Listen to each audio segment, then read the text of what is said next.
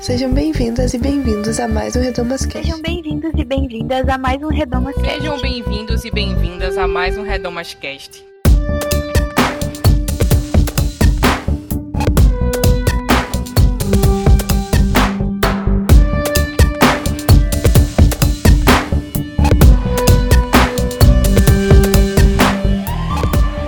Sejam bem-vindos e bem-vindas a mais um Redomas Cast. Eu sou Isadora Nascimento e no programa de hoje a gente vai falar sobre casamento cristão ou sobre as, as narrativas da igreja a respeito do casamento.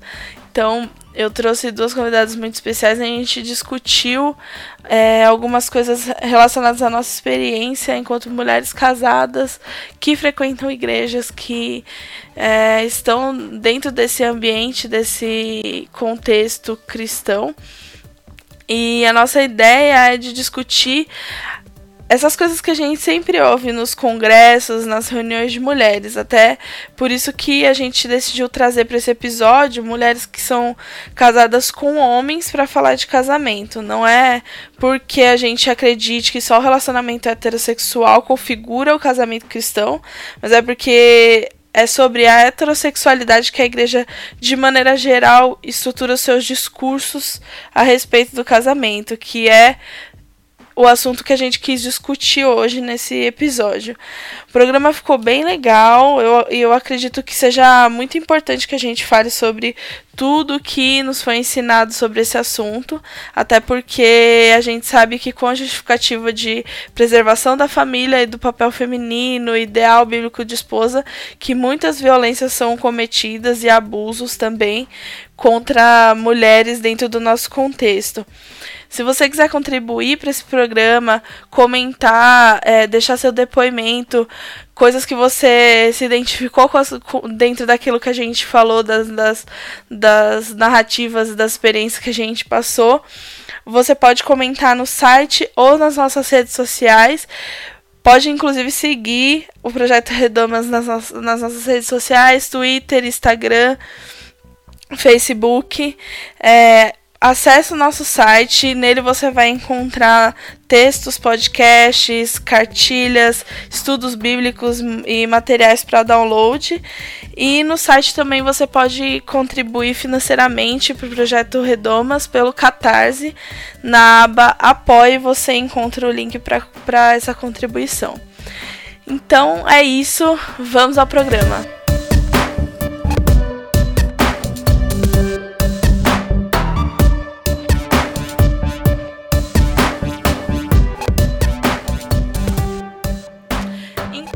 Hoje eu tô aqui com, a, com duas amigas minhas muito especiais. É, as duas estreantes do Redomas Cast, pela primeira vez aqui com a gente. É, a Samara Machado, dá um oi para pro pessoal, Sá. Oi, gente! Muito bom estar com vocês. Adorei o convite. Arrasou. E a Rafa Gizzi. Oi, pessoal. Estou muito feliz. É a minha estreia, inclusive, em podcasts. Já comecei muito bem, né? Maravilhosa. É, eu vou pedir para a gente fazer uma rodadinha de apresentações, de background, de. Enfim, vocês se apresentarem rapidamente cada uma. É, quem quer começar? Pode ir. Tá bom. Então, eu sou a Samara. É, igreja desde que nasci, né? Então eu convivo em igrejas evangélicas diversas desde sempre, sempre bastante envolvida, hoje menos envolvida, mas é, por dentro ainda do, do universo das igrejas. Sou casada há quase dois anos, vamos fazer dois anos no mês que vem. É uma delícia estar casada, adoro. E sou casada com o Fernando, tenho 28 anos, ele 31, né? Dois aninhos de diferença. Ah, e ah, acho que é isso, não tem muito a falar de mim, não. Sou professora, é isso.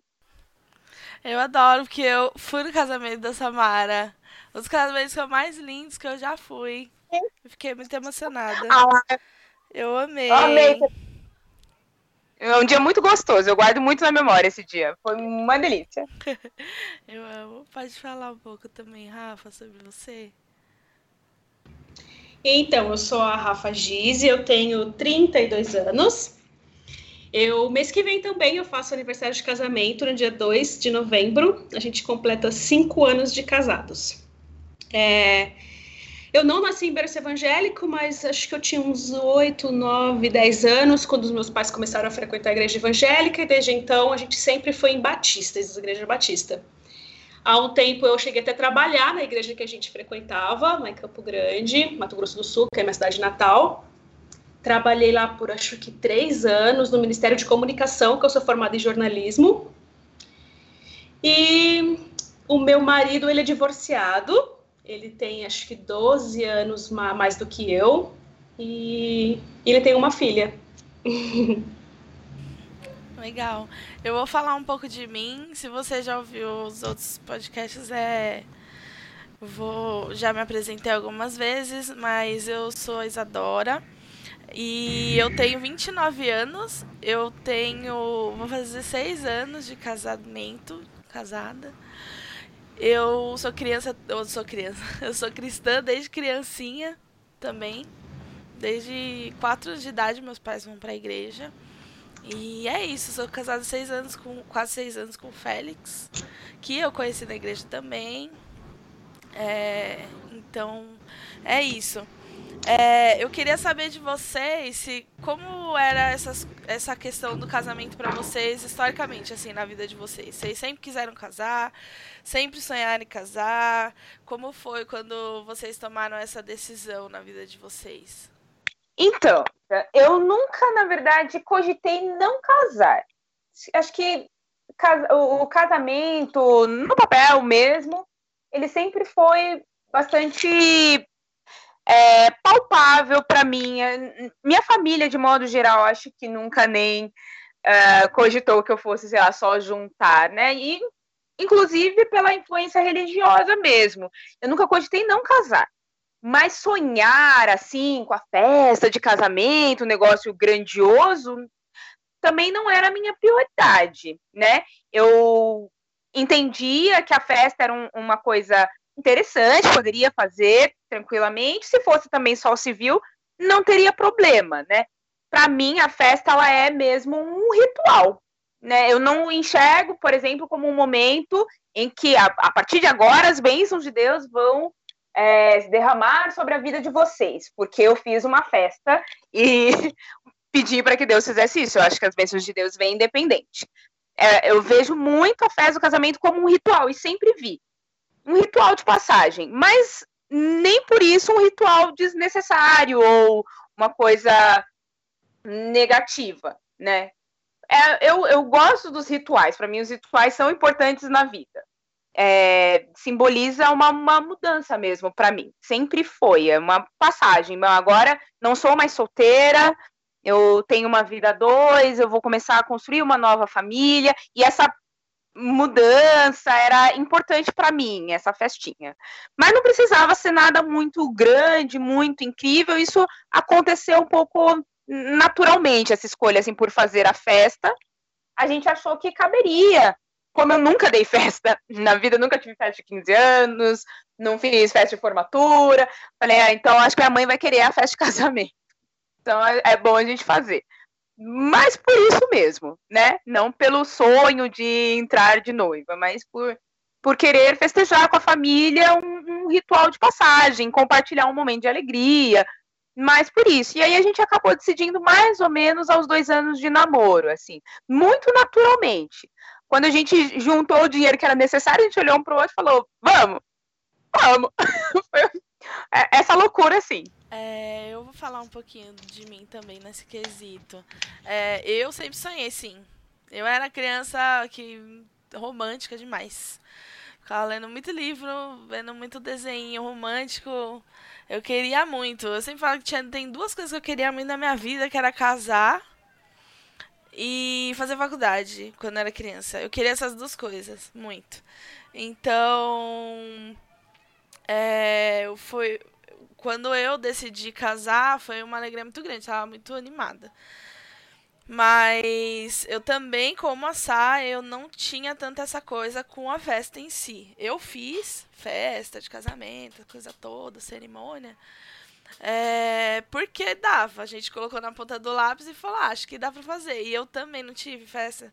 Não fiz formatura, não fiz festa de um monte de coisa na minha vida. Quase de aniversário eu não sou, não, quase não costumo fazer também. 15 anos, a coisa toda. Então eu falei, ah, Ninguém morre de gastar um dinheirinho a mais para celebrar com as pessoas que você gosta, que você ama, enfim, né?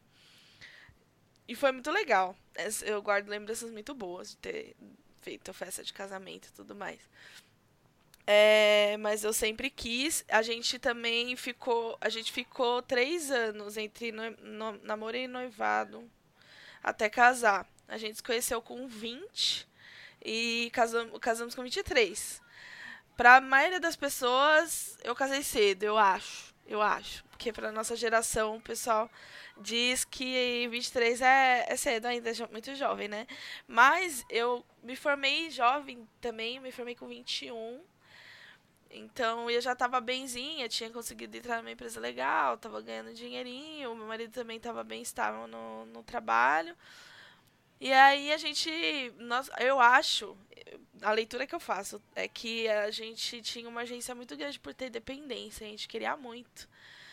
É, construir nossas coisinhas, tipo, ter independência, sair da casa dos pais, aquela coisa. Porque a gente é muito desse, desses, eu acho, eu e o Félix, a gente é muito de, ah, vamos ter um objetivo e fazer.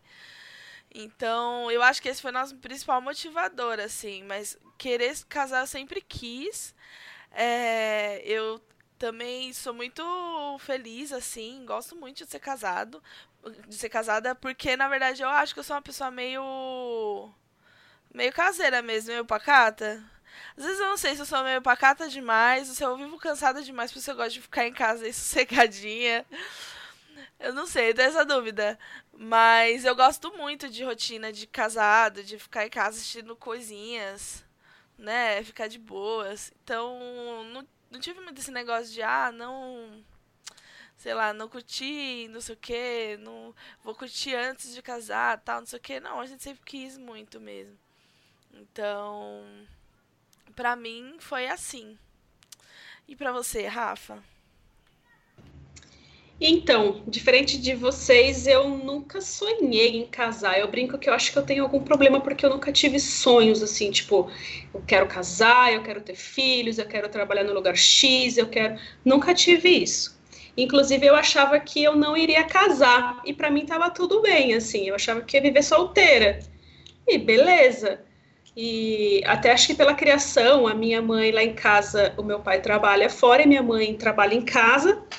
E ela, a vida inteira, ela me sempre me falou: você vai estudar porque você vai trabalhar, você vai ter o seu dinheiro, você vai tirar sua carteira de motorista e você vai ser independente. Você não vai ser como eu que dependo do seu pai para as coisas. Você vai ser independente, não vai precisar de, de homem nenhum.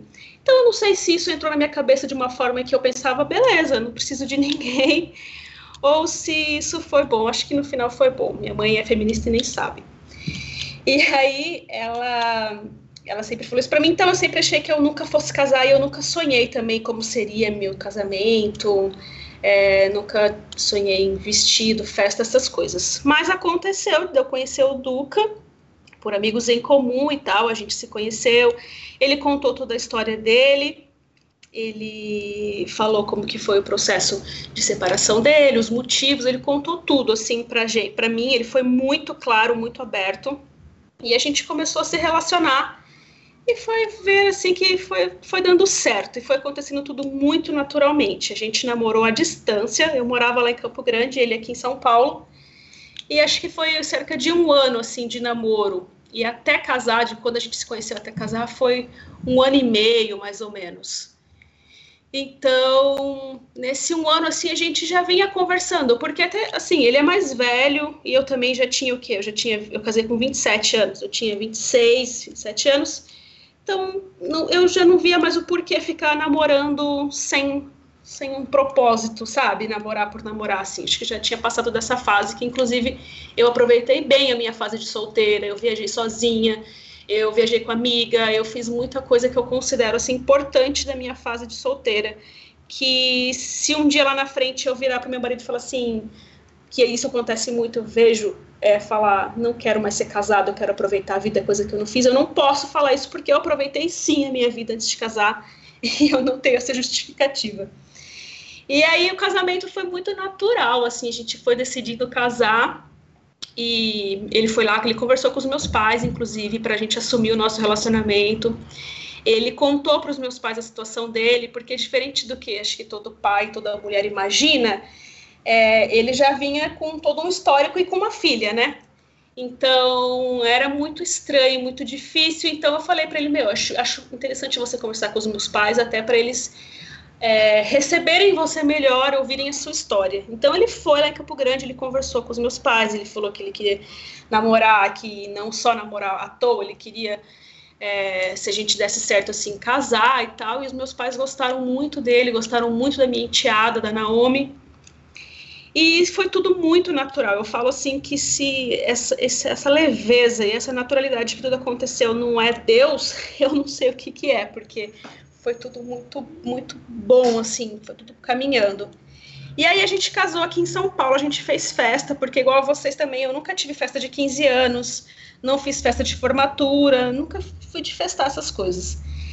E aqui no casamento a gente fez, o meu pai fez questão de bancar 99,9% do casamento, a gente fez aqui, eu amei o meu casamento, eu só acho que ele durou pouco, ele podia ter durado mais, e eu amei assim tudo, as pessoas que foram os nossos convidados, eu amei o pastor que fez a nossa a nossa cerimônia, eu amei o lugar, eu amei assim tudo. Então eu eu viveria de novo o nosso casamento, de tanto que eu gostei. E diferente da Isa, né, como eu disse, eu casei mais tarde, porque acho que quando você tem lá seus 27 anos, as pessoas. É engraçado, quando você tem 22, as pessoas acham cedo, mas você tem lá seus 27, as pessoas já acham tarde, né? Já tá perto dos 30. Exatamente, então já tá muito. tá muito tarde já para casar. E aí, você vai ficar solteira para sempre e tal. Mas então eu casei assim mais tarde. E o que motivou mais a gente a casar, assim, além de ter dado certo, a gente não queria ficar enrolando, e também tem essa questão da idade. Ele já era um homem mais velho com filho, não tem nem por que ele ficar namorando à toa por muito tempo, né?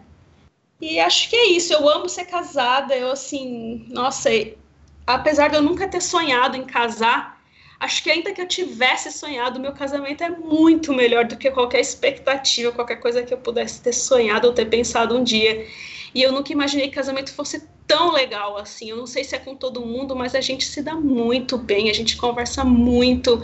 O Duca é muito legal, compreensivo, paciente. Eu sempre brinco que eu sou uma, a parte mais chatinha assim do casamento, porque eu sou meio eu sou meio teimosinha, eu sou meio orgulhosa e ele já é muito mais ele conversa com muito mais facilidade, ele chama para conversar muito mais fácil do que eu. Mas esses cinco anos eu já aprendi pra caramba assim com ele e, e é isso. Rafa, eu compartilho do seu sentimento de que o casamento é uma fase muito gostosa.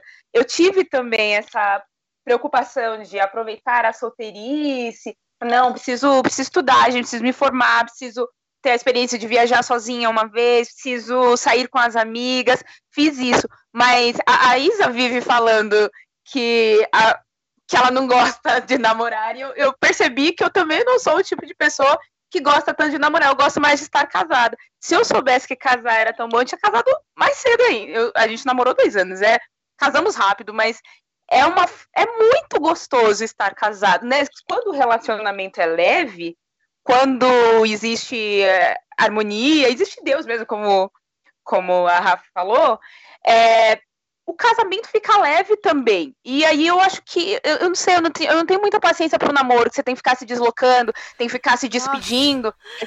Os ficam dolorosos. eu não tenho paciência.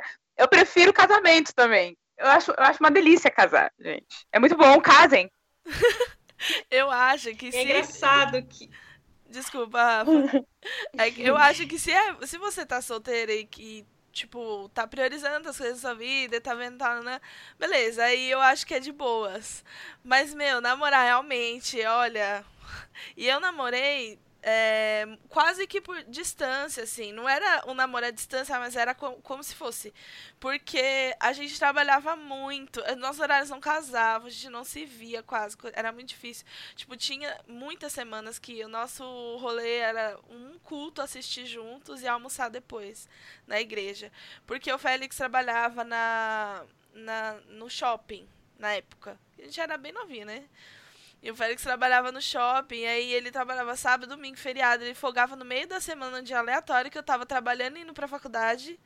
Entendeu? Nosso namoro foi isso. Tipo, é, a gente se via muito pouco. Aí era um tormento todo domingo. Tem que falar tchau. Você quase não vê a pessoa, meu Deus.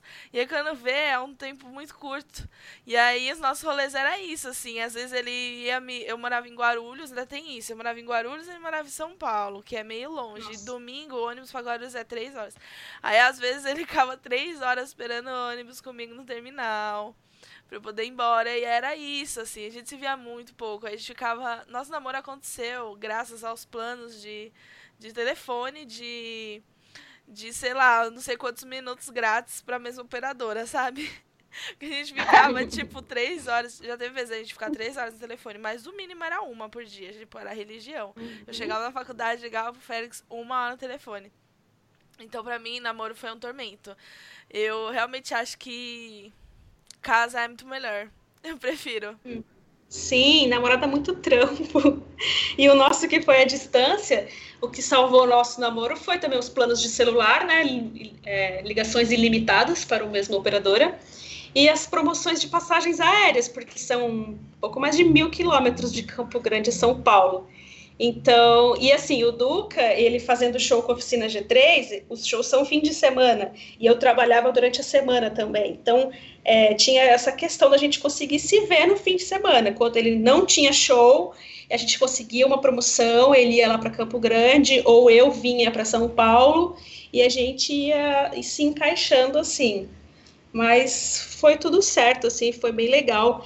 E eu acho que uma das coisas que que faz o relacionamento ser bom e até a gente não ficar namorando muito tempo, aquela coisa de não vai casar, não vai. Quando a gente começou a namorar, ele jogou muito limpo comigo. Ele falou: Rafa, é o seguinte, eu sou assim, assim, assim, assim, eu tenho uma filha, o meu trabalho é assim, é, eu ganho X, eu não tenho um salário, às vezes entra tanto, às vezes não entra nada. É, eu sou. Então ele jogou real, assim, até brinco com ele que eu falo que ele falou coisas que, inclusive, ele não é, mas ele achava que ele era. Tipo, bagunçado com, com grana, não sei, não sei, não sei o que lá. E coisas que ele não era, inclusive. Então eu vim, eu entrei, eu falei, não, vamos nessa, eu tô disposta. Eu acho que o que ele é e o que somos juntos vale eu assumir essa bucha. E aí, quando eu entrei e fui vendo que nem era tudo isso assim também que ele falava, tudo isso no sentido ruim, né? Então, acho que isso ajudou muito também no relacionamento. A gente, no namoro, a gente ser bem franco.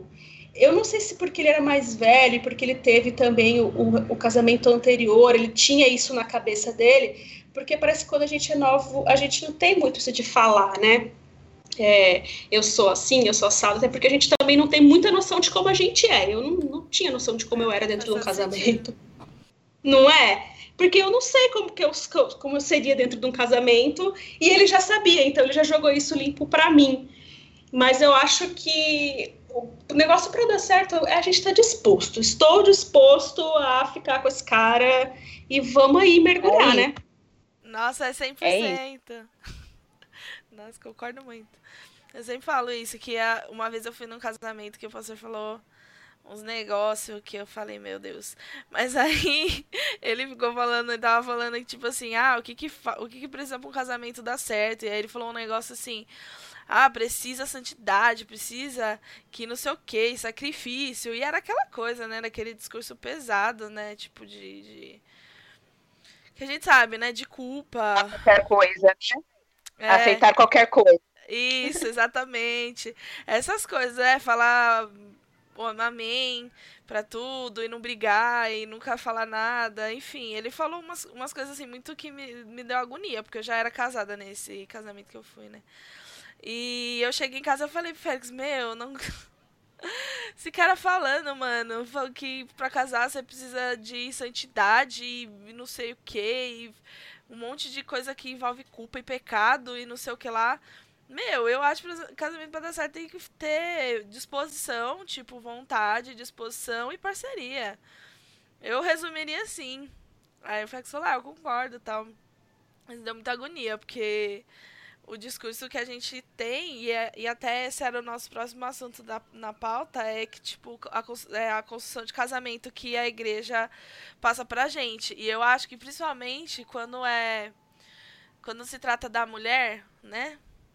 A gente sabe que é uma coisa que só envolve, né? Tipo, renúncia e Fala uhum. e sacrifício, e Nossa, doação, sim. e tipo, o casamento parece que é uma coisa que extrai da gente só, né? Uhum. Parece que é um negócio pesado e que única e exclusivamente a mulher tem que lutar para aquilo dar certo, porque o homem é uma coisa qualquer que só trabalha e põe dinheiro ali dentro, e ele, você tem que lidar com ele, você tem que sambar e botar o joelho no chão para fazer aquilo dar certo, porque é como se o homem ele fosse uma coisa e você se relacionasse com essa coisa e você que lute para dar certo, porque se não der certo a culpa inclusive é sua sua, né?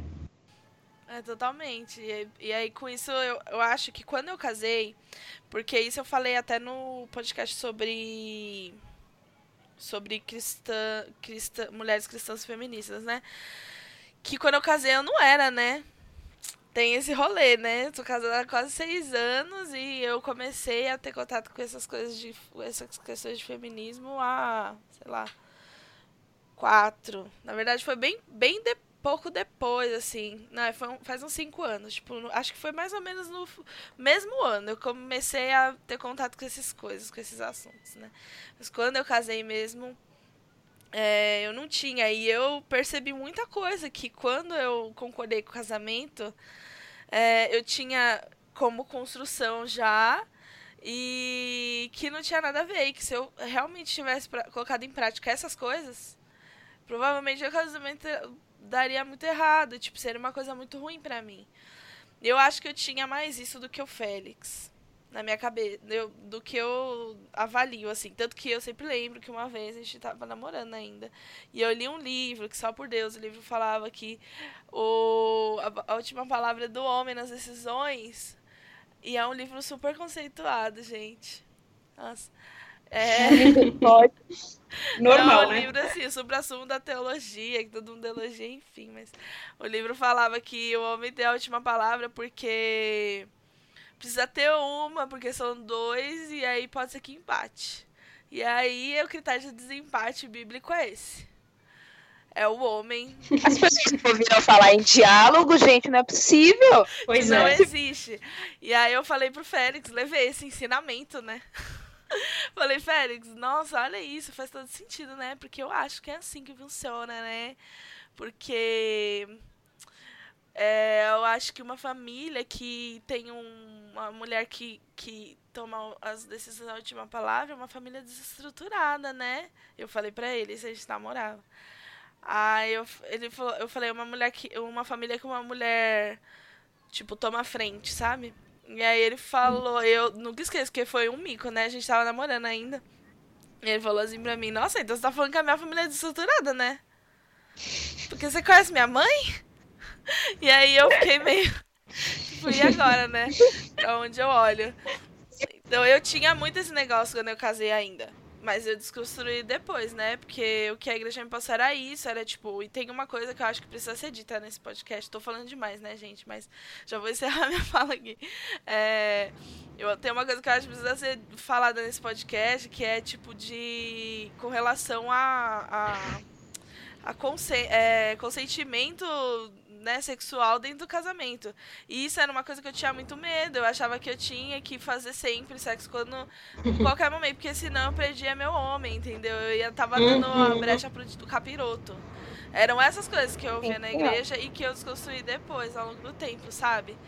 É, o uhum. quanto isso é, pode levar às últimas consequências desses discursos, né? Tipo, de você chegar ao ponto do, do, do estupro dentro do casamento, né? Basicamente.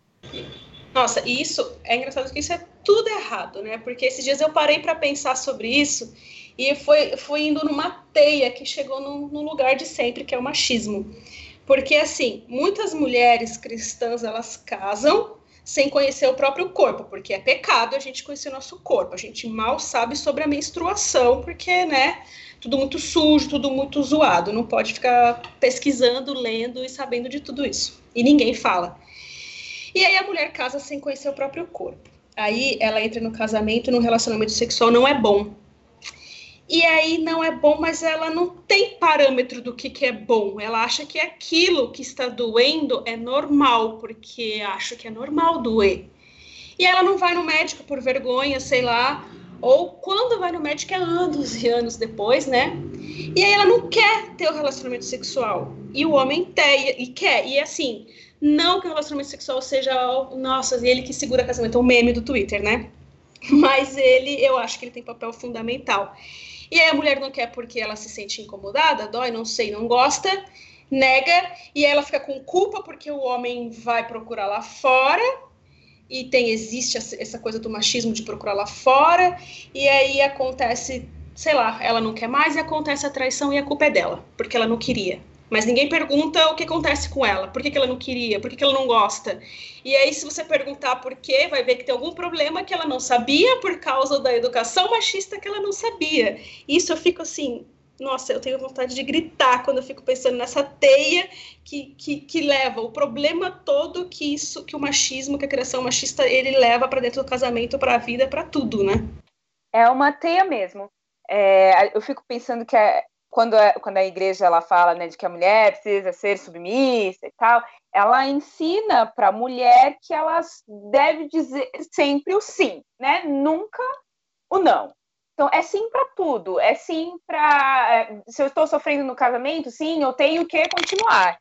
Eu preciso uhum. suportar isso. Sim, eu tenho que aguentar uma relação sexual que não é agradável para mim, que não uhum. me leva a prazer sim, eu tenho que hum, fazer todas as tarefas domésticas. Sim, eu tenho. Não se aprende a falar não. não se... é, o não é uma palavra. É, sei lá, é inaceitável. É inaceitável que você diga não para o seu homem, que é hierarquicamente superior a você, que é o cabeça. Né? Então, é, isso torna o casamento muito pesado e muito uhum. pouco seguro mesmo. E, e aí não fala também, né? Não chega e fala assim, olha, eu sinto dor, porque se eu falar isso pro meu marido, ele vai pensar que ele casou com uma mulher com problemas. É. É, é isso, e é, é, é muito complicado. E aí, o cristianismo, esse nosso. Quem vive nas igrejas, é, nas igrejas evangélicas, a gente convive muito com a culpa, né? Uhum. E no casamento, entre cristãos, eu acho que esse, é um sentimento que a gente precisa trabalhar demais, assim, entre, especialmente entre nós mulheres. Quer dizer, se a gente não não satisfaz o nosso homem na cama, a gente se sente culpada. Se a gente tá vendo o casamento desandar, a gente se sente culpada. Se a gente, porque nós não estamos agindo conforme o que Deus queria, conforme que a igreja queria, conforme o que o nosso homem queria, e aí, esse sentimento de culpa é, é, muito terrível. Eu acho que a igreja tem uma responsabilidade muito grande nesse peso que ela coloca sobre nós, sobre os, os relacionamentos amorosos, né? E aí, e depois proíbe o divórcio. O negócio é, é complicado. Sim, e aquele negócio que a Isa falou do, do homem ser o líder e da mulher não poder ter voz, que é o critério de desempate da Bíblia é o homem, né? Eu lembrei de uma mensagem de um pastor famoso que fala que homem banana, mulher abacaxi. E eu estava pensando aqui agora no estereótipo disso, que é como se o homem que não tem voz, a mulher que manda nele, e é feio a mulher mandar. É feio a mulher tomar decisões e tal. Então, se, se o homem é banana e não, não assume o seu lugar de líder, ele vai ter uma mulher que é um abacaxi, que ela é um problema e ela vai assumir esse papel. E essas pessoas acho que elas nunca, nunca ouviram falar de diálogo, que os dois caminham juntos, né? De mãos dadas e passos juntos, caramba.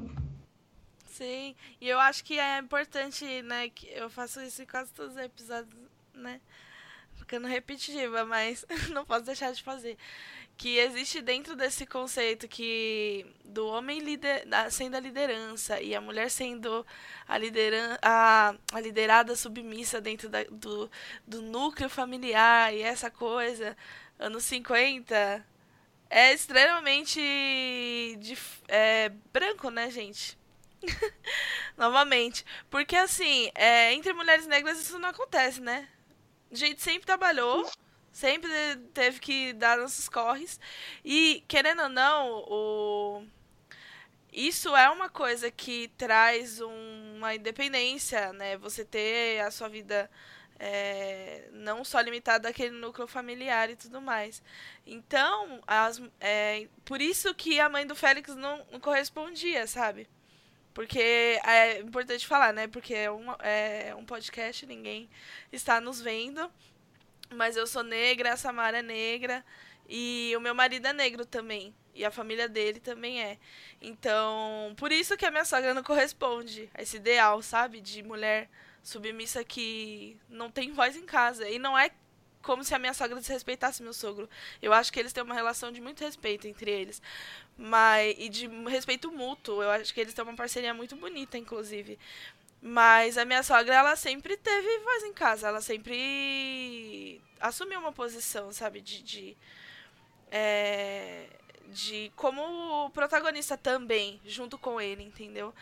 E mulheres negras sempre fizeram isso, entendeu? Não é tanto parte da nossa construção essa coisa de da submissão e tudo mais.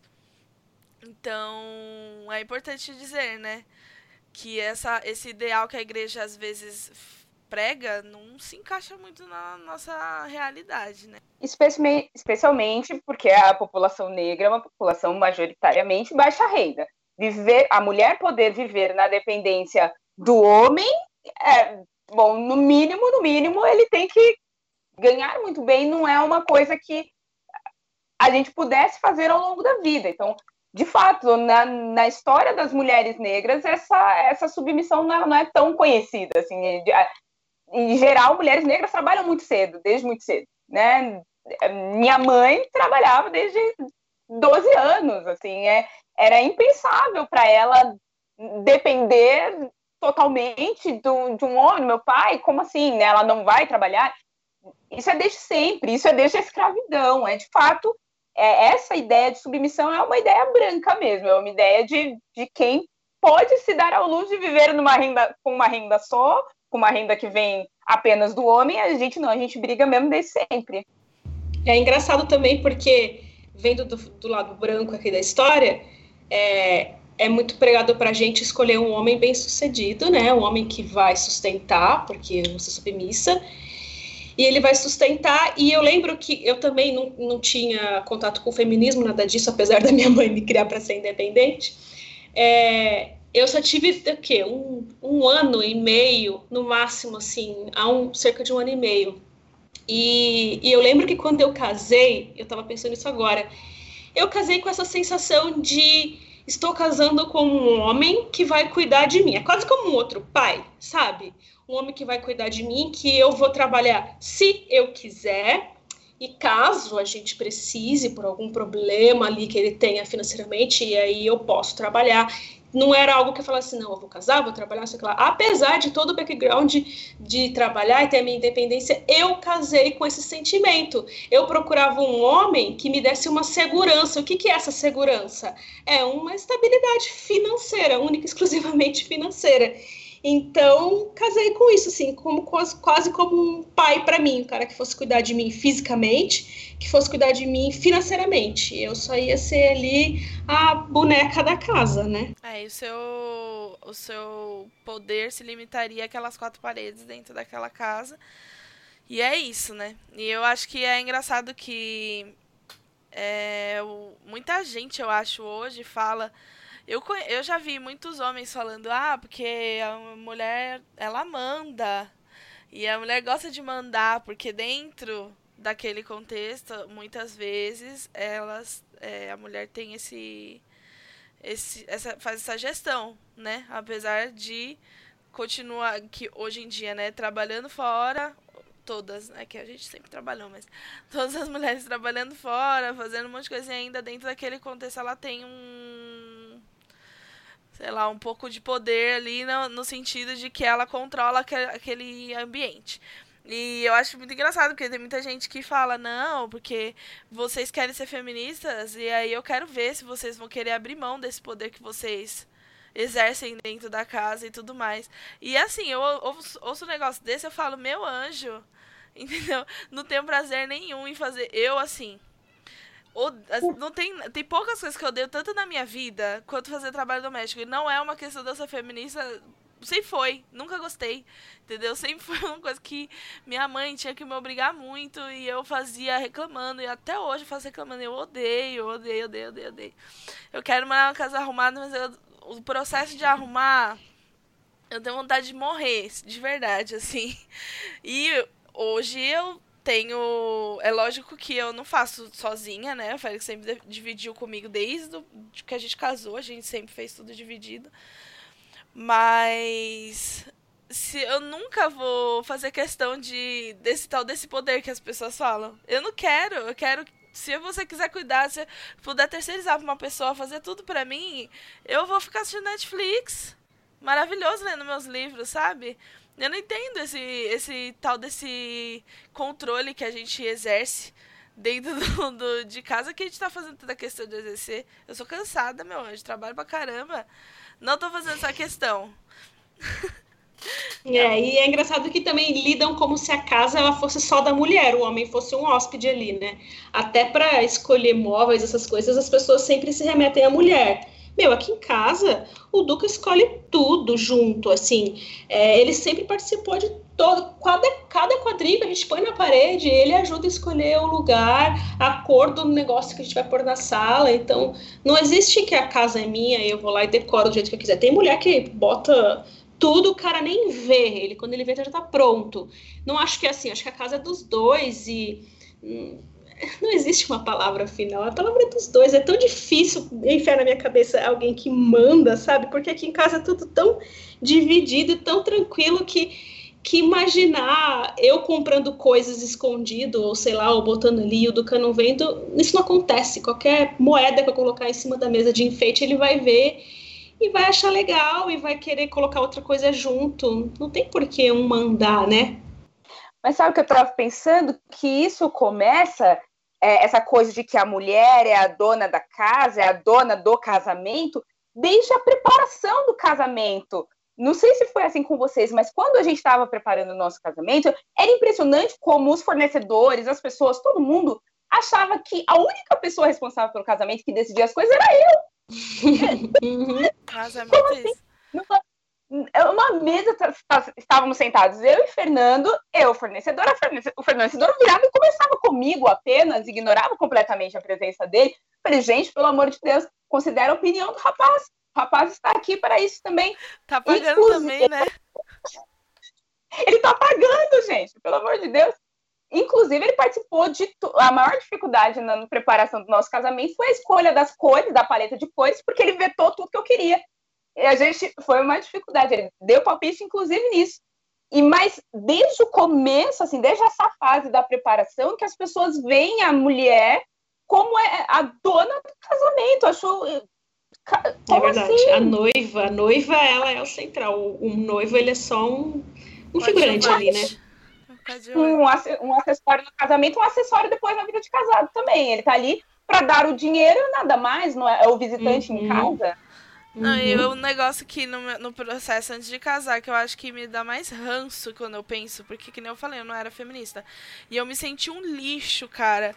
Porque, igual eu falei, eu não tenho a menor aptidão, mano uma coisa de casa, misericórdia. Eu não gosto mesmo.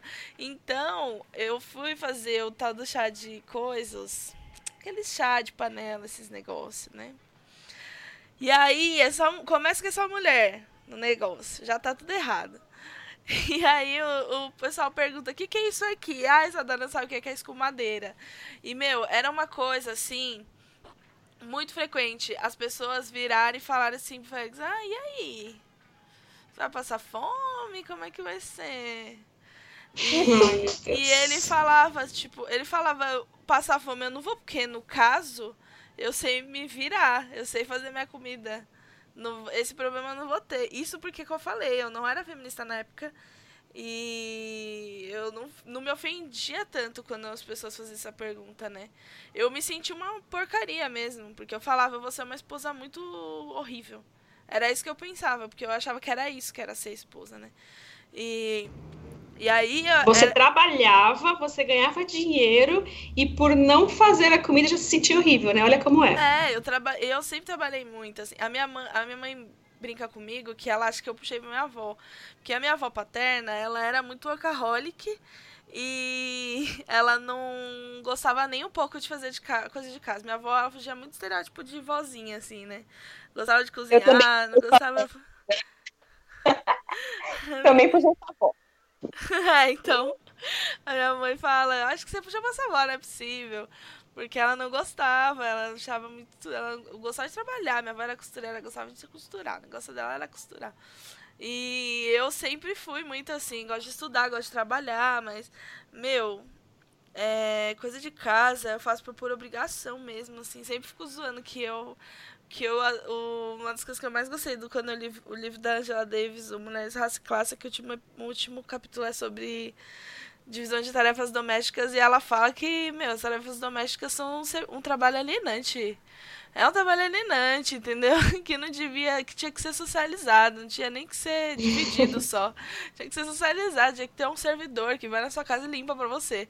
E que, e que tinha que ter, ser industrializado, a indústria devia evoluir mais, pra gente não ter que ficar fazendo isso, entendeu? Porque, porque que a gente tá em 2020, quase, e não tem um robô para fazer isso por mim? Desculpa, gente, me exaltei. Mas é porque eu não gosto mesmo. Eu não gosto mesmo de fazer coisa em casa. 100%. Concordo 100%. Então, é isso. Pode falar. Tem até aquela frase daquela da Silvia Federici, não sei como fala o nome dela, que fala que o que chamam de amor, nós chamamos de trabalho não remunerado, né? Basicamente. Que o meu, o trabalho da casa é um trabalho sem fim eu acho difícil você encontrar alguém que fale eu amo limpar o banheiro. A pessoa gosta do banheiro limpo, mas o processo de limpar o banheiro é muito chato. E a mulher que faz aquilo, é, que ah, ela faz por amor, gente, é trabalho não remunerado isso aí. Então é bem isso, né? E hoje a gente, essa coisa de divisão de tarefa, que na, muitas vezes não é justa e não é mesmo como, como essa narrativa que a gente está falando da igreja, na maioria das vezes não é justa a, a, o discurso aqui não seja mesmo que a mulher fique com essa parte toda. A questão da carga mental, que também é importante dizer, porque às vezes o cara se propõe a fazer, mas você tem que coordenar o que ele vai fazer. Uhum. E aí você se preocupa do mesmo jeito e a saúde mental das mulheres é, acaba sendo comprometida porque é muita preocupação, continua sendo muita preocupação na cabeça, né? Então, é importante que em todos os níveis essa divisão aconteça de maneira justa. E quando eu casei, eu tive muita dificuldade, assim, na cozinha nós dois íamos cozinhar, falou, ah, vamos cozinhar juntos. E aí eu via o Duca cortando a cebola e eu ficava agoniada de ver o jeito dele cortar a cebola, porque é como se o jeito que ele estivesse cortando não fosse certo, estava demorando muito, e aí o meu reflexo era sempre falar: ah, deixa que eu corto, faz tal coisa. E aí eu pegava e assumia o negócio. Daí ele ia fazer tal coisa, tava demorando, sei lá, no tempo dele, caramba. Aí eu ficava irritada, eu, ah, deixa que eu faço. E eu sempre ocupando o lugar. Até que eu pensei, caramba, desse jeito, eu vou fazer tudo o tempo todo e ele também não vai fazer nada. E vai chegar uma hora que ele vai falar assim: Ah, você não quer fazer? Eu vou falar: Quero. E aí eu, eu empurro ele fora da cozinha. E não é assim. Eu aprendi muito a entender o tempo dele, a entender que o jeito que ele faz não é igual ao meu jeito, mas também tá certo, não tá errado. E deixar ele fazer também e, e ver que o chão tá sujo, eu não consigo fazer agora, deixa o chão sujo, porque ele também tá vendo e ele vai fazer do jeito dele, mas ele vai fazer e tá tudo certo o jeito dele também. Exatamente. E eu acho engraçado como essa questão da divisão das tarefas, assim como o sexo, também é uma coisa que entra no checklist, né? De você não fez, por isso seu marido te deixou. É, se eu tiver que listar o checklist, né? É o, o sexo, que você tem que estar tá sempre disposta. É o, o trabalho doméstico e a casa impecável que você tem que sempre fazer, ser uma boa mãe, nananã, se for o caso. A beleza, né? Você tem que a ser sempre beleza. bonita e bem arrumada. A beleza, sempre de preferência, uma sobrancelha feita, uma unha, né? Depilação, A depilação, a, a, a academia sempre em dia, porque você tem que continuar Magrinha. sendo gostosa. É, exatamente. Lindíssima, sempre maravilhosa. É assim, é uma coisa que ninguém aguenta, né? E, e aí eu acho que com, com isso é muito comum, eu pelo menos vi muito acontecer na igreja, é, de tipo, a, o discurso da infidelidade e tal, e da traição. É, sempre houve um, moralismo em cima disso de não podemos fazer, mas ao mesmo tempo sempre teve uma passaçãozinha de pano razoável. Quando o homem Uhum. trai nesses, nessas circunstâncias em que a mulher. Porque é óbvio que quem é a Mulher Maravilha que vai conseguir dar conta de tudo isso, né? Então. O cara traiu porque ou você não tava transando o suficiente, ou você não tava limpando a sua casa, deixando tudo em dia sempre, ou você não tá linda, né? Não, ainda não é a Beyoncé. E aí é por Uhum. isso que ele teve que ir lá pra fora procurar. né? Uhum. E aí, Então, mais assim, uma vez, a culpa em cima da mulher, né? A culpa Uhum. sempre. O relacionamento é feito de duas pessoas, muitas coisas acontecem entre quatro paredes, mas aí separa, a culpa é da mulher. E por Uhum. conta dessas listas, a gente não deu conta de e que coisa. É verdade. E é, e é engraçado que quem, quem quebrou o contrato monogâmico ali foi o homem, independente do motivo dele, ele quebrou o contrato monogâmico. E tem muito esse estereótipo de que o homem, ele tem esse instinto. A igreja, às- eu não sei hoje, porque a igreja que eu vou, ela é muito boa, ela é muito legal, ela é muito desconstruída. Então eu tô numa bolha, não sei como tá funcionando as igrejas mais tradicionais zona e tal, mas eu acho que deve ser assim, infelizmente, senhor. É, de que o homem, ele é quase um animal e ele tem instintos, e esses instintos eles precisam ser saciados e, e- e é comum o homem pegar uma mulher fora do casamento porque acontece, o homem é assim, essa é a natureza do homem, olhar a bunda da outra que passa, é a natureza do homem, o caramba que é a natureza do homem. A partir do momento que você, homem cristão, decidiu fechar um contrato com uma mulher de um relacionamento monogâmico, você não tem que caçar ninguém fora. Você tá caçando alguém fora, você não tem um relacionamento monogâmico. Vai procurar uma pessoa que tem um relacionamento, aberto, sei lá, mas não vem com essa hipocrisia de relacionamento monogâmico e trai a mulher porque ai, ela, não, ela não faz sexo suficiente, ela não me satisfaz, ou caramba, sabe? É tudo muleta para justificar a merda do machismo. É bem isso, e, e é inclusive biblicamente contraditório, porque um dos frutos do espírito é o domínio próprio, né? Não, não tem uma justificativa para traição, ela é um descontrole, ela é um descumprimento de um combinado, porque bom, o nosso o meu combinado no meu relacionamento, no meu casamento é que se, seremos monogâmicos. E, e cara, monogamia é um negócio totalmente difícil, é, é, é falar de concessão, é você abrir mão de mil outros prazeres em mil outras pessoas que vão te satisfazer de mil outros jeitos para viver a maturidade de um relacionamento entre você e mais um, né, independente do, do de se fazer ou não muito sexo ou de descumprir essa listinha, né? Temos um compromisso aqui, temos um combinado. Não, e se é um relacionamento é, poligâmico, há também combinados. Um, no relacionamentos abertos Uhum. há também combinados. Trair é você descumprir um acordo, um combinado é um descontrole, é uma falta de domínio próprio mesmo, não tem justificativa, Uhum. né? Você faltou com a sua palavra. E é, é- eu acho muito absurdo, não tem justificativa para isso, mas a igreja passa pano mesmo. Passa, passa pano. Passa pano. E aí a mulher tá lá toda ferrada, toda mal, com a autoestima assim, nossa, pisoteada a autoestima dela. E aí ela tem que respirar fundo, ela tem que se reerguer e dar conta o dobro para trazer esse homem de volta, para reconquistar esse homem e para segurar o casamento, porque não pode separar. Se você separar, você perde a sua salvação, você tá fadada, a gente te tira da igreja. Então, assim, não me importa, você tem que orar mais, que Deus vai tirar esse negócio do seu coração. E ninguém chega. Caramba, eu fico impressionada com isso, porque o cara tá lá bonitão, bonzão. A mulher que se fode sozinha de, de se recuperar disso. E o máximo que ela consegue na igreja é apoio para orar junto para ela perdoar ele e seguir com esse casamento. Que se ele já fez isso é porque já tem alguma coisa acontecendo, depois que ele faz, aí é mais difícil ainda, né? É, eu acho que. E aí... como isso é. Pode falar, Sá. Eu ia falar só. Como isso é psicologicamente violento para a mulher, né? Como isso Nossa, afeta psicologicamente mesmo, falando. É, tava ouvindo a, a Rafa dizer, caramba, você tem que você tem que suportar, você tem que orar mais, você tem que se doar mais é, para reconquistar o seu casamento. O quanto você, é, com uma pessoa que está te traindo, uma pessoa que não está te valorizando. Então, né, as mil concessões que a gente tem que fazer para agradar um, um, um, conjunto de dogmas ali.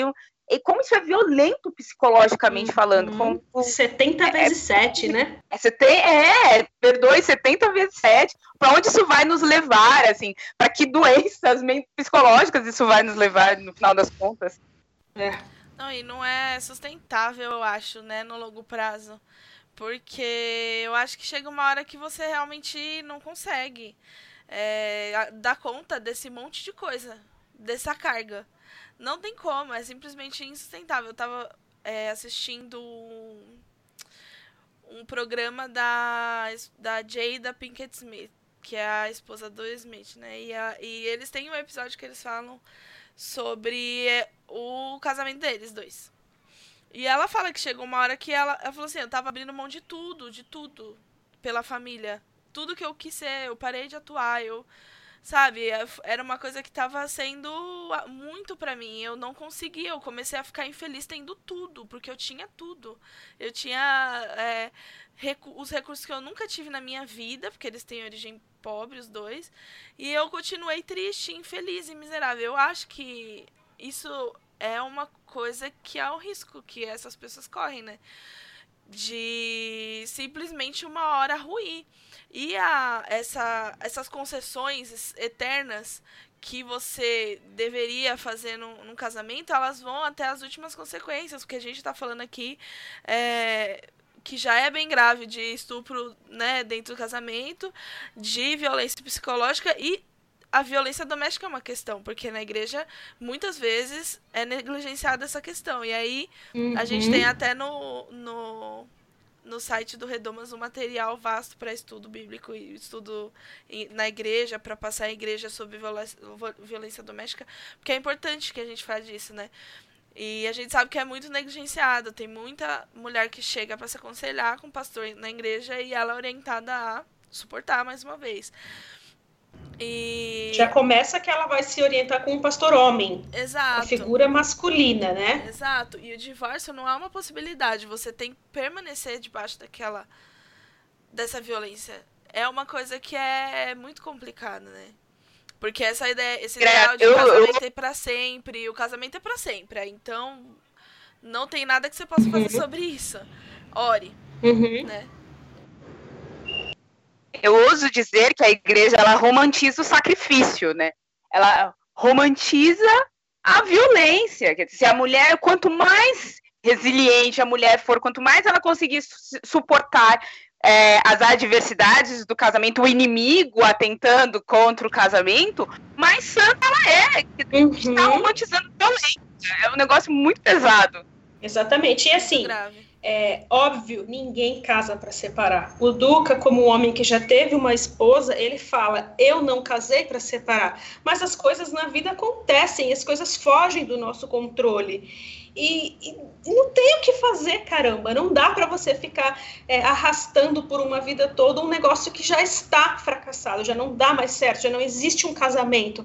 A partir do momento que o casal começou a trilhar cada um o seu caminho, se distanciou, já, se não, já não se reconhece mais, é, eu lembro que o Duca sempre me falou essa frase, isso ficou, ficou muito na minha cabeça. Quando ele estava tendo acompanhamento pastoral, na época da separação dele, o pastor falou assim para ele: Duca, você tem que fazer uma coisa, você tem que esticar o elástico, esticar o máximo que você conseguir, o máximo que você puder que vai acontecer duas coisas. Ou esse elástico vai romper e cada um vai para o seu lado, ou esse elástico ele vai puxar vocês dois assim com tanta força um para o outro que vocês vão conseguir.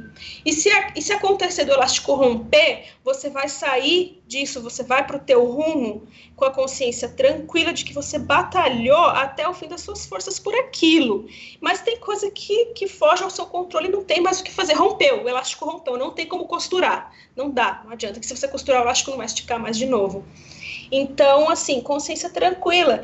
E, meu, é, eu acho, na violência doméstica, eu acho que não existe alternativa. Eu acho que não tem, é, é separou e pronto. Você Agora, numa traição, traição, eu acho que, assim, se a mulher, ela tem certeza absoluta de que ela ama aquele homem e que ela, ela ama o casamento e é leve e ela quer continuar com aquilo e ela sabe que ela vai perdoar e nunca mais ela vai jogar isso na cara dele numa briga, isso não vai voltar na mente, não vai ficar remoendo, segue o jogo, que ótimo, glória a Deus. Agora, se isso vai ficar remoendo, vai ficar machucando o coração, o cara vai pegar o celular, ela já vai que ele tá fazendo coisa, ele vai sair de casa, ela já vai achar coisa. Isso vai fazer da vida dela um inferno. Meu, não tem porquê, não tem base. Acho que me mostrem na Bíblia algum lugar que fale, mulher, se ferre, mas continue com o casamento, sabe? Esteja destruída, mas continue, porque você não pode separar. Caramba, não, é, não é possível. Jesus não fica feliz com a nossa tristeza. Eu, eu não consigo imaginar um Deus que está lá em cima falando: não, minha filha, sofre mais um pouquinho, porque é isso mesmo. Quanto mais a gente sofre, mais forte. É isso que eu preparei para você. Não é isso que Deus preparou para você. Deus preparou para você uma vida leve, uma vida tranquila e de amor e de companheirismo, né? Eu, é, eu gosto muito dessa imagem do elástico. Eu também tinha ouvido essa imagem na época que estava fazendo curso de casamento e tal. Porque é, tem um, um, detalhe, né? Quando o elástico rompe, né, na, num caso de uma separação, ele bate em você e dá uma machucada. Quer dizer, a, a uhum. separação, o divórcio, ele não é, não é um negócio que é tranquilo para ninguém, sabe? Não é gostosinho, Mas, né? Gostosinho, não é, não é, não é tranquilo e, mas tem hora que é, como a Isa falou, é insustentável. Tem hora que rompe. Não adianta tentar costurar que ele não estica de novo, né? Como a Rafa falou também. Então, é, é, um, é um pouco isso mesmo. Dói, mas tem situações que são, de fato, insustentáveis. E para mim, é, de fato, a violência doméstica ela é, é, uma delas. É, um, é uma situação em que é, é intolerável. E eu também parto do princípio de que é, eu leio a Bíblia com um olhar de Jesus mesmo, de amor. Eu prefiro pecar e errar por excesso de amor do que pela falta dele. E eu acredito num Deus que é, é mais misericordioso que eu. Eu não, toler, não gostaria de ver um filho meu sofrendo eternamente num relacionamento é, uhum. saudável. Eu não tenho por que acreditar que Deus é menos misericordioso que eu, senão então, não tenho razões para adorá-lo, sabe? Então, é, eu acho que tem situações sim que são insustentáveis, e é, essa é uma delas. E Deus é um Deus de recomeço, meu. Você, você pode recomeçar a sua vida, sabe? Eu vejo muito pela história, pela nossa história da Duduca, assim, tudo aconteceu tão leve, tão naturalmente, que, meu, é Deus. Eu lembro que eu ouvi de uma pessoa que eu gostava muito, assim, é, que se eu me relacionasse com, com um homem divorciado, é, eu ia estar tá carregando um divórcio. Jamais, eu não estou carregando divórcio nenhum, nem ele e nem a ex-mulher dele. Ninguém está carregando nenhum tipo de peso. Ninguém está com uma mochila pesada nas costas, não, porque Deus já pegou esse peso, já colocou lá na cruz. O sangue dele já lavou isso daí. Então a gente é redimido, ele é misericordioso, ele é gracioso e cada dia as misericórdias dele se renovam. Então, assim, é, já estão perdoados, se o que fizeram foi pecado, etc., tá perdoado, segue a tua vida, sabe? Vai recomeçar. E ele recomeçou, a gente tem uma vida maravilhosa, meu. Não tem como você querer condenar a pessoa que divorciou e condenar ainda quem está se relacionando com uma pessoa divorciada. Não existe isso. Deus está com a gente e Ele é um Deus de recomeço e Ele ama histórias de amor, porque Ele ama ver os filhos dele felizes. É, e, e porque Ele é amor, né? Ele é amor. É, eu acho que o, a traição ou é, qualquer negligência que se tenha dentro de um relacionamento que possa culminar nesse, né, essa decisão, né, de divórcio ou não e tudo mais. E, e mesmo para traição mesmo, se acontece uma situação de traição em que ne não necessariamente vai se divorciar ou não, o que eu acho que é importante é as pessoas terem a consciência de que elas precisam desprender tempo e energia em processos de cura, sabe? É, eu eu sou filha de pais separados e eu sei que isso que é um desgaste, gente. Não é fácil. E é um uhum. desgaste mesmo, mas se as pessoas despendem é, tempo e energia na cura daquelas coisas, uma coisa é, você sofre, por exemplo, você sofre uma traição e você simplesmente separa e não, não, não, não é, se dá o trabalho de, de ter essa, coisa da, desse processo de cura. Vai ser um, uma dificuldade, vai, vai trazer consequências ruins. Se você não separa, continua e também não faz esse trabalho, vai acontecer o que a Rafa falou. Você vai ficar desconfiada, vai acabar a confiança, um monte de coisa vai acontecer. Por quê? Porque traiu e não teve essa, essa, esse momento de, de se curar em conjunto. E eu, por isso que eu gosto muito desse, desse episódio que eu falei do Will Smith da esposa dele, porque eles falam do, do, do, trabalho que deu. Porque, assim, eu acho que você estruturar um relacionamento com base em parceria e você ter aquela pessoa como uma, um aliado de vida e tudo mais, e não como uma pessoa hierarquicamente maior que você, superior que você e tal, e vice-versa, né, no caso do homem, é trabalhoso, né? Precisamos dizer que é trabalhoso. Como pessoa que casou sem ser feminista, foi aprendendo durante o processo. Não é fácil, tipo, você tem que ir aprendendo junto com a pessoa. E aí eu acho que é muito importante, assim, eu. Muitas vezes eu falei, eu pensei assim, a minha cabeça mudou de, da água pro vinho depois que eu casei, né? Mudou muita coisa na minha cabeça, muita coisa. E eu fiquei pensando várias vezes, nossa, talvez eu tenha dado sorte que o Félix acompanhou, assim ele conseguiu se adaptar de maneira a mim, assim, mesmo eu tendo mudado muito a minha cabeça. E ele também teve os processos dele. Ele não é mais o homem que eu casei. Porque a gente não é mesmo. As pessoas uhum. mudam. E eu acho uhum. que o que, é, o que eu considero. Eu, muitas vezes eu pensei, talvez a gente tenha dado sorte de é, conseguir acompanhar um processo do outro, mas talvez não tenha sido sorte. Talvez eu só respeite tanto ele que eu levo muito em consideração o que ele fala e as mudanças e os processos mentais que ele passa, porque ele divide isso comigo e vice-versa, sabe? É trabalhoso, não é fácil, porque você muitas vezes uhum. vai se vê em situações de falar, gente, mas eu não não tipo, da onde surgiu, sabe? Isso não tô dentro da cabeça da pessoa. Eu tenho que entendeu? Empregar tempo, empregar energia em entender o que ela tá pensando, o que ela tá fazendo, dá trabalho. Tomar uma decisão dentro de um relacionamento igualitário, olha, às vezes leva uma madrugada inteira. É difícil. Uhum. Mas é importante que a gente não tenha essa preguiça, sabe? Porque lá na frente traz consequência, igual eu falei, é, pode ser insustentável. Você pode levar, levar, levar, levar, e daqui a, um, a 20 anos, como aconteceu com a Jade, né? Tô dando muito exemplo deles, mas é que eu vi e tá fresco na minha cabeça. É, depois de muitos anos, você fala, surtei, não tem condições. Então, é bom que a gente tenha esse, sabe, essa, essa vontade mesmo. Por isso que é sobre vontade, sobre disposição mesmo, um, manter um relacionamento. Eu ia falar que eu, eu, eu não acho também que é sorte, Isa, né, nem no seu caso, nem no, de todo mundo que permanece casado. É de fato respeito, é de fato parceria. Eu acho que quando a gente fala de casamento, a gente está falando mesmo de uma parceria.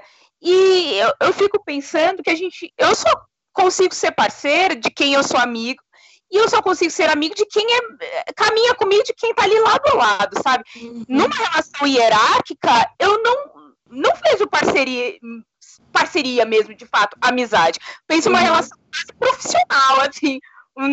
Não sou amiga do meu chefe, da minha chefe, não tem essa é, o, o, respeito existe, mas é, é, um outro tipo de respeito, não é, não é um, o respeito da amizade que precisa ter para a gente conseguir acompanhar essas mudanças mesmo da vida, né? A gente cresce, a gente evolui, a gente muda mesmo. E eu acho que para conseguir permanecer junto no meio dessas mudanças, tem que ser numa relação de parceria, de igualdade, de muito diálogo e eu acho que isso é simplesmente impossível numa relação que é extremamente hierárquica, que tem alguém muito superior, alguém muito inferior, sempre subjugado. Eu não consigo ver isso como uma como uma parceria, uma amizade, sabe? Não sei se é, para alguém isso é possível.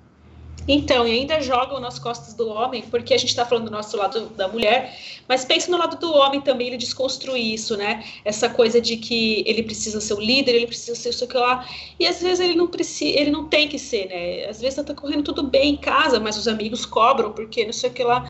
Então, é, tem essa dificuldade do homem também, dele se desconstruir e enfiar na cabeça dele de que não, eu não tenho que ser o líder, porque nós somos juntos um time. E, e assumir isso e falar com todas as letras para as pessoas e para a comunidade evangélica, principalmente, que cobra muito isso do homem. E tem essa pressão também dentro deles, né? Eu sempre brinquei que eu acho que eu tinha, tive sorte porque eu casei com um homem que é divorciado, então ele sabe tudo que dá errado no casamento e não repete no nosso. Mas ele fala que não existe comparação porque são coisas completamente distintas. E ele também mudou muito a forma de, de se relacionar. Ele fala que hoje eu conheci ele, ele era um outro homem, completamente diferente, porque ele se desconstruiu, ele mudou muita coisa que ele trazia na cabeça dele. Ele é, segue se desconstruindo, tem muito machismo para desenraizar ainda, mas um deles é, é, ele fala que ele não se envolvia, por exemplo, com a, quando a filha dele nasceu no primeiro ano, ele não trocava fralda, porque, eca, que nojo, isso é coisa da mulher, a mãe que faz. E aí ele fala que, meu, por causa desse machismo babaca, ele perdeu um ano da vida da filha dele. E ele não teve o prazer de trocar uma fralda da menina quando era bebezinha. E ele fala que ele sente muitíssimo isso quando ele pensa assim. E o porquê? Por causa da merda do machismo, de, de, de ser o, machão, o cara que chegava perto dos amigos, é, ela tá lá trocando a fralda, é, e aí, já trocou? Eu não, ela que faz isso, sabe? Essa, esse contexto de um bando de homem das cavernas, parece, não sei, mas isso tira do homem também o prazer de, de, de, de quando ele consegue tirar algumas, alguns machismos dos olhos, ele vai enxergando que ele perdeu tempo de vida, ele perdeu oportunidades de, de criar com os filhos. Então, é, esse negócio do machismo, ele não, ele não mata só a gente, né? Ele também mata os homens de uma forma diferente, mas ele também oprime dentro do casamento também, né? Não é bom para ninguém, né? A verdade é essa. Não é bom para ninguém, gente. Ai, gente, é uma coisa inacreditável. Eu acho que isso que a Rafa trouxe é extremamente importante, né? Como a gente, como o machismo de fato afeta os homens também. É muito triste, eu acho muito pesado que a gente é, peça para que os homens sejam os, os únicos responsáveis pelo sustento financeiro da casa num século Sim. em que é, tudo está muito caro, nós estamos cada vez mais consumistas, ou que a gente prive o homem do prazer mesmo de cuidar do seu filho, de ver, uhum. se emocionar com, com cuidar de uma criança. Eu acho isso é, é, é muito triste mesmo, né? Como o machismo ele afeta todo mundo, ninguém sai ganhando nessa. É, é, como eles não podem. Cara, a licença paternidade é ridícula. É cinco. É uma semana. É. é um absurdo. Então, afeta todo mundo, não é bom para ninguém. Que modelo de família, de, de casamento, de sociedade é esse que a gente. Que, é, que as pessoas estão almejando, ou mesmo que a igreja incentiva, sabe? Não é bom para ninguém, não é um, não se torna um casamento leve, não tem como ser um casamento leve assim. Uhum. Exatamente. E aqui em casa eu faço questão de falar tudo, gente. Eu falo tudo. Eu falo, tô menstruada, eu falo, é, acabou minha menstruação, eu falo, tá doendo aqui, eu explico o formato do outro. Eu falo tudo, porque se a gente se eu não tiver intimidade com meu marido, com quem que eu vou ter, gente? É, Pelo não, amor de Deus. Esquisita. Você não tem intimidade com a pessoa que acorda dorme com você, meu Deus. Pois é. Então, eu acho que é isso, né, meninas? Vocês têm mais alguma coisa? Gostariam de adicionar? Não, acho que eu já falei pra caramba. Falamos, tá muito bom esse programa. Então, vamos pra rodada de indicações. É... Vocês têm indicações para fazer, meninas? Para os nossos ouvintes? Começa, Rafa. tá bom. Bom, apesar de ser um seriado bem conhecido, acho que muita gente já, já assistiu, e apesar também de eu não ter assistido a última temporada até agora, é, eu sempre vou falar de This Is Us, a forma como o relacionamento deles, a forma como o seriado conduz o relacionamento e depois os filhos grandes, já a forma que eles seguem as, a vida deles. É um seriado muito louco. Eu acho que não teve um episódio que eu assisti e eu não chorei. Então eu indico que quem não assistiu, por favor, assista, porque é, é incrível. A minha indicação vai para um livro que nós chegamos a mencionar nesse podcast, uma escritora maravilhosa, que inclusive é, estava por aqui esses dias, que é Mulheres, Raça e Classe, da Angela Davis. Foi um livro que me veio à cabeça algumas vezes enquanto a gente conversava nesse podcast. E ele é fundamental na vida, gente. Não, não vou nem, é, nem me alongar, porque estamos falando de Angela Davis, tem que ler. Só, só isso. Não tem nada mais a dizer. Ela é tudo. A minha indicação também é a que eu já mencionei aqui, gente. Porque eu fico evangelizando todo mundo. Porque Jada é minha pastora. Então, assista o programa dela, chama Red Table Talk. É a mesa vermelha, conversa na mesa vermelha. É um programa que é maravilhoso, porque é, é, ele tem uma pegada geracional.